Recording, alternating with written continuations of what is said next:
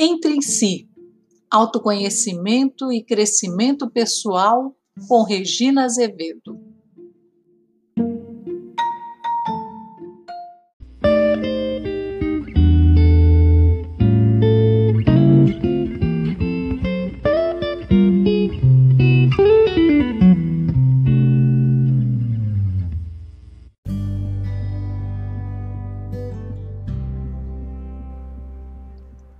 Ouvintes, tudo bem?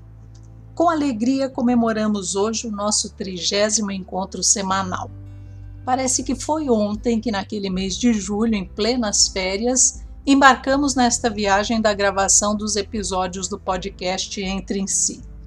Graças à sua audiência, à sua companhia, estamos aqui firmes e fortes, trazendo hoje um tema interessantíssimo para a sua reflexão ah, os afetos são o terreno fértil para o tipo de estratégia de que trataremos agora. Vem comigo e aprenda a se defender destas situações aparentemente inevitáveis. Boa viagem! Conflitos, chantagem emocional. Desde que me entendo por gente, comemoro no segundo domingo de agosto o Dia dos Pais. Houve um ano em que não foi diferente. Com um embrulho na bagagem, tanque cheio e muita disposição, enfrentei os duzentos e poucos quilômetros que nos separavam, contornando as montanhas tortuosas até chegar à Serra Negra, pacata cidadezinha do interior de São Paulo. Como já tornei público, tenho uma certa limitação com relação ao tempo, principalmente quando acredito tê-lo em abundância para dele dispor como quiser, sem compromissos com o relógio ou qualquer outra referência que possa quantificá-lo. Principalmente no que se refere ao horário da volta. Se disponho de tempo, vou ficando até sentir as horas se esgotarem, clamando pelo retorno, indicando que outras situações exigem minha presença.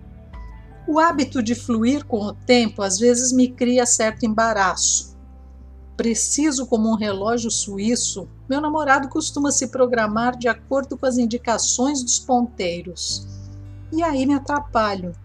Livre de compromissos sociais ou profissionais, costumo marcar horários racionalmente plausíveis, que se contrapõem ao tic-tac do coração e ao ritmo de um bom bate-papo, acabando às vezes por me atrasar. E foi o que aconteceu naquele fatídico domingo. Quase duas horas depois do combinado, me valeram um bilhete sem graça. Te esperei até às oito. Fui jantar, vírgula, pois não almocei. Beijos. E uma seca assinatura de meu pai. Consultei o algoz instrumento de medição do tempo e constatei que ainda faltavam 15 minutos para as 8 da noite. Mesmo assim, o atraso era considerável para quem se comprometer estar de volta lá pelas seis. A história do jantar, e ele nunca janta aos domingos, seguida por aquela justificativa famélica de não ter almoçado, fazia um quadro de cortar o coração. Passado o impacto, deixei de lado o pequeno embrulhinho de culpa que meu querido pai me jogara nas mãos. Enchi a banheira, fiz muita espuma e mergulhei de cabeça, deixando para trás o estresse da estrada e o espírito de bruxa malvada que por um lapso de tempo baixara em mim. Vida normal, sem cobranças, sem castigos. Presenteei-me com aquele banho de limpeza, de beleza e de alto astral. Quando papai chegou, com a alma lavada, conversamos alegremente e em momento algum ele fez qualquer referência ao tempo ou à sua inocente tentativa de provocar em mim algum remorso. Recordei essa divertida passagem enquanto estudava as teses de Susan Forward e Donna Fraser, expressas em seu livro Chantagem Emocional, me dando conta do quanto a manipulação pode ser prejudicial aos relacionamentos. Funciona como um jogo. Quem não conhece as regras ou encara o desafio com receio tende a levar a pior. há também aqueles que não se dão conta do seu papel nesse teatro de marionetes. Embora ocupem o palco, estão limitados a seguir fielmente o script, ficando expostos às críticas, às vaias e aos tomates em casos extremos. Por detrás do pano, mexendo as cordinhas com habilidade, encontram-se os que aparentam ser coadjuvantes, os carregadores de piano, os coitadinhos de mim, desempenhando seu árduo papel nos bastidores. Os manipuladores são sempre pessoas próximas a nós, membros da nossa equipe, seja no lar ou no trabalho, Gente que vincula seu sucesso ou fracasso pessoais aos outros, no caso, nós. Espertinhos acostumados a nos usar como apoio, escada ou trampolim. A convivência e a intimidade proporcionam a matéria-prima a esses habilidosos estrategistas. Eles conhecem nossos valores e distorcem-nos, evidenciando nossos pontos fracos de posse do mapa da mina, traçam planos para alcançar seus objetivos, forçando-nos a participar de suas estratégias sempre como facilitadores, mesmo que não lucremos nada com isso. Segundo o Código Penal, chantagem é crime. No Código Moral, porém, não existe punição prevista para esse criminoso que é o chantagista emocional. Suas investidas costumam ser previsíveis, mas alguns não se apercebem, enquanto outros não sabem como se defender. Em geral, partem de um axioma do tipo: se isto, então aquilo. Trocando em miúdos, são os mestres do se você fizer isto, então eu te dou aquilo. E por aí vão em geral apresentam características fáceis de se detectar. Susan Forward apresenta os seis sintomas mortais dessas tentativas de coerção. A exigência é o primeiro deles. Seja em tom explícito ou de maneira velada, às vezes parecendo até carinhosa, é um sinal que dali vem bomba como a moça que insiste em ficar noiva daqui um mês, se não, ou o marido que impõe à mulher deixar de trabalhar fora imediatamente para cuidar da casa, se não, ou o filho que exige que os pais lhe comprem um videogame de última geração, se não, se não o quê? A moça vai arrumar outro pretendente? O marido vai desfazer o casamento por não contar com a infraestrutura necessária para seu santo lar? O filho será menosprezado pelos colegas, tratado como pobre ou coisa assim?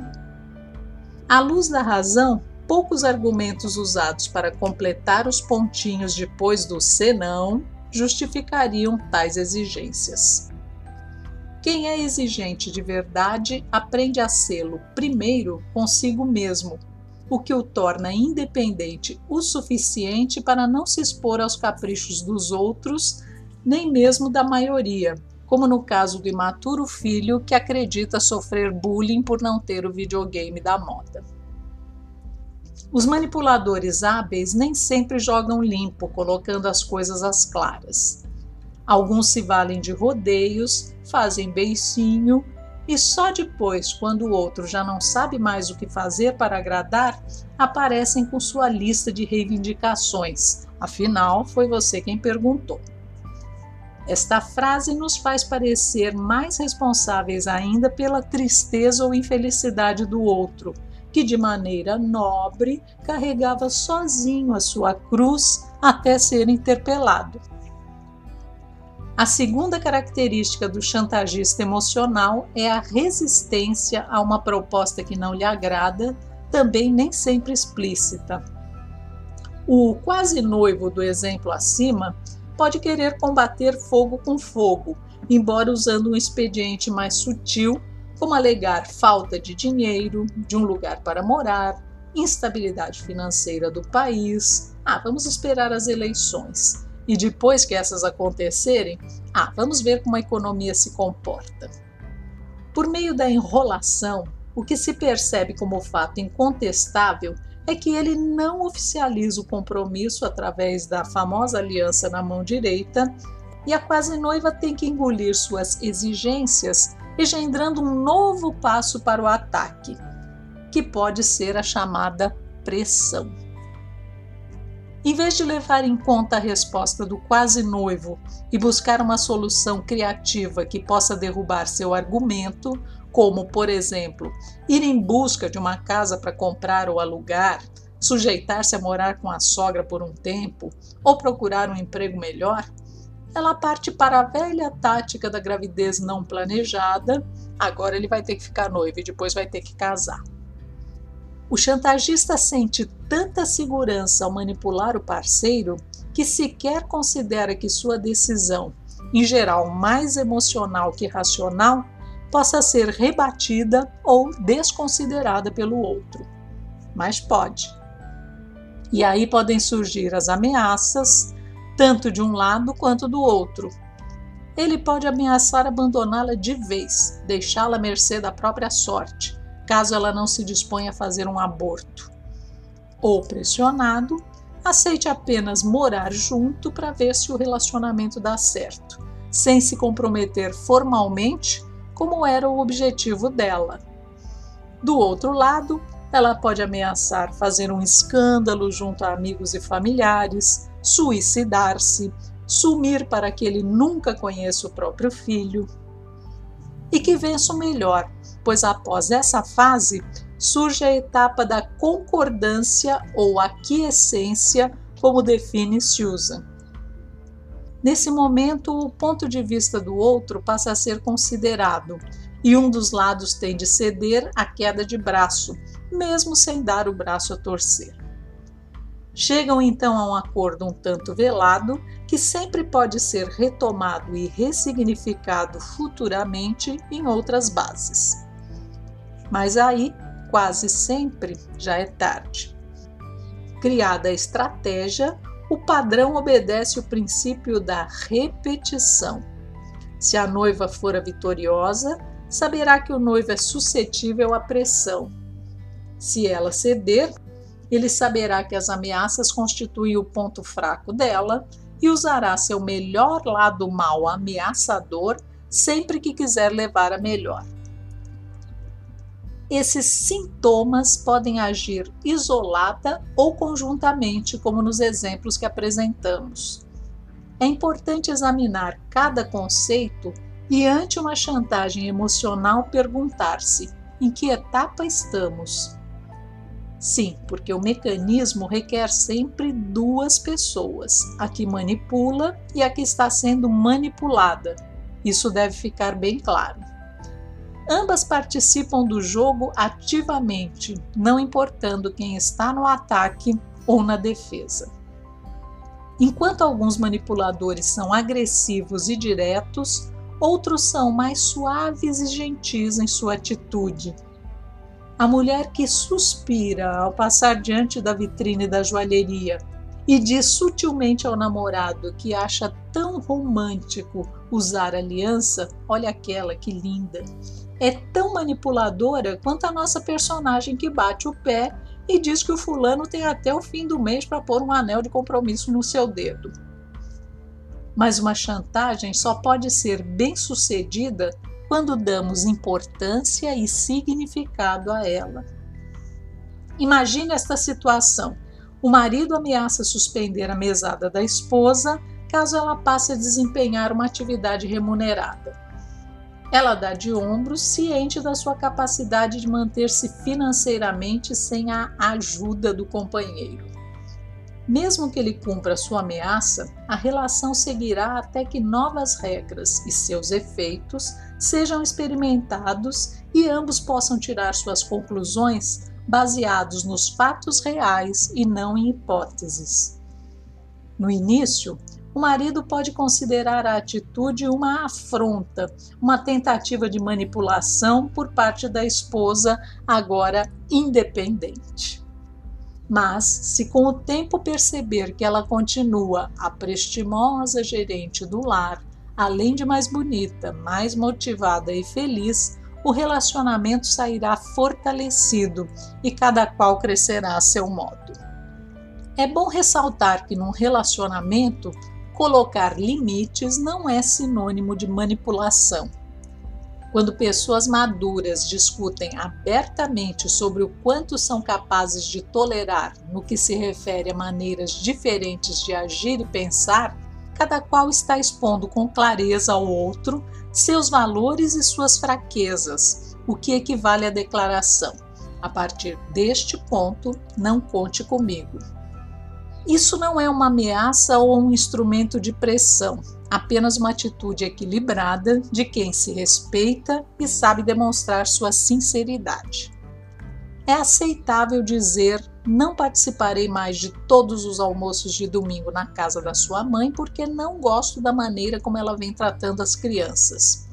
Ou não gosto do interrogatório a que ela me submete. A manipulação existiria na forma de ameaça se alguém dissesse: se você não concordar em receber meu irmão para almoçar um dia desses, não participarei mais dos almoços na casa da sua mãe. Ou pressão, como no exemplo a seguir: eu só vou almoçar na casa da sua mãe se voltar a tempo para assistir ao futebol nenhum carinho, nenhuma participação, apenas encher a pança como quem vai ao mata-fome mais ordinário e impessoal da esquina. É preciso compreender bem essas diferenças para um relacionamento sadio e duradouro. Podemos delinear um perfil bem específico para cada tipo de chantagista emocional. Existem os castigadores, que pedem o que querem e apontam as coisas terríveis que nos acontecerão caso não estejamos aptos para ceder às suas vontades ou colaborar com seus projetos. Como um chefe de equipe que ameaça: ou você vem trabalhar no domingo, ou lembrarei de Fulano no momento da promoção. Existem os autopunitivos que nos ameaçam através das coisas terríveis que farão consigo mesmos se não atingirem tal resultado. Se você me deixar, eu faço uma besteira. Existem os sofredores vítimas, sem você eu não sou ninguém, que não assumem responsabilidade sobre suas próprias vítimas e sempre acham que os outros deveriam adivinhar, facilitar e satisfazer suas vontades. E os torturadores, que nos acenam com recompensas que nunca alcançaremos se você me perdoar e simplesmente esquecer aquele caso, tudo voltará a ser como antes, diz o marido à mulher traída, ainda vulnerável e ferida. O que nos faz perder o rumo diante de uma chantagem emocional? Susan Forward utiliza uma expressão muito adequada à língua inglesa, fog, que significa névoa, neblina, aquilo que nos deixa ver a realidade de maneira embaçada e distorcida. Mas a estudiosa emprega FOG também como uma sigla: Fear, Obligation, Guilt, que se traduz por medo, obrigação e culpa. Em geral, essas são as principais emoções negativas acionadas nos processos de chantagem emocional. Quando temos nossos empregos, sentimentos, bem-estar ameaçados, nos tornamos vítimas do medo. Quando nos fazem acreditar que de nós dependem seus progressos, ou o quanto sacrificaram-se por nós, ou o quanto devemos a eles, despertam em nós os brios de nossa obrigação. Quando demonstram o quanto se sentem infelizes, inferiorizados impotentes por nossa causa acionam nosso sentimento de culpa. O patrão que chama a atenção do empregado para que o erro não se repita, colocando em jogo seu emprego, desperta no funcionário sentimentos de medo e insegurança. A mãe que cobra a todo momento a gratidão da filha mimada apela para sua excessiva responsabilidade e senso de obrigação.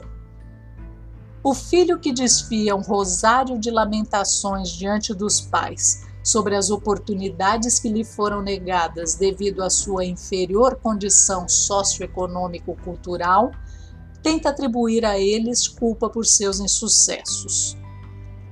Qual o perfil básico das pessoas mais suscetíveis à chantagem emocional?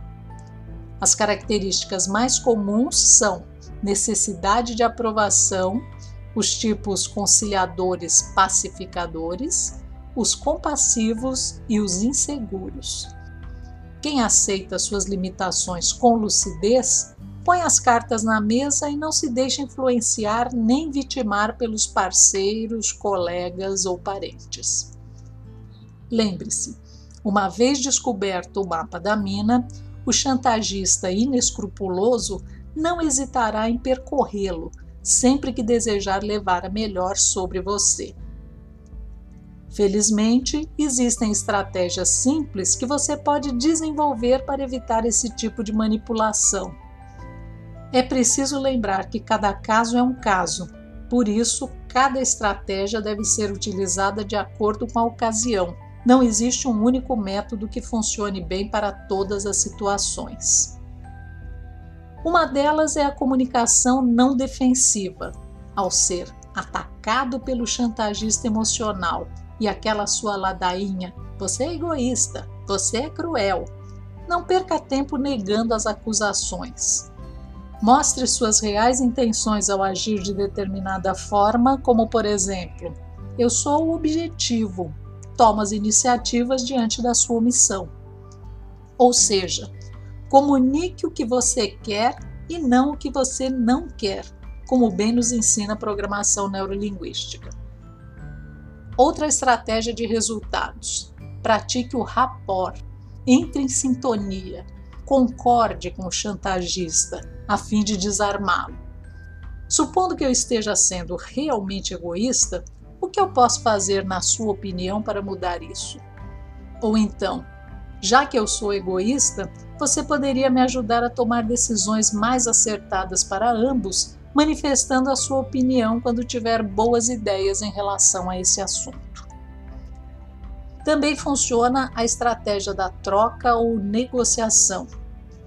Ok, como bom egoísta, eu faço questão de ir a esta festa no domingo, mas me disponho a acompanhá-lo no próximo jogo no estádio, coisa que eu detesto e trate de cumprir os acordos, aberto para novas e boas experiências que a situação indesejável possa lhe proporcionar. Por fim, inteligência e bom humor sempre podem desarmar ou adocicar nosso terrível algoz chantagista, desde que usados sem ironia. Aproveite aquelas situações engraçadas vividas na intimidade Recorde lugares, momentos, apelidos carinhosos e observe as mudanças. Em todos os casos, quando se sentir ameaçado por uma chantagem emocional, examine seus sentimentos em profundidade. Ouça o outro sem colocar protetores nos ouvidos que possam filtrar as mensagens que lhe são direcionadas. Perceba se você não está hipersensível por algum problema pessoal distorcendo os fatos na tentativa de se proteger.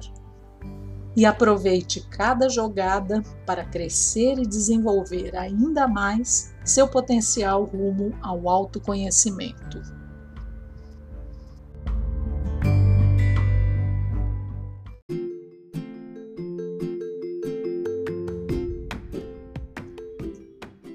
Convido você a curtir nossa página no Facebook e nossos perfis no Instagram e Telegram para saber quando um novo episódio vai ao ar.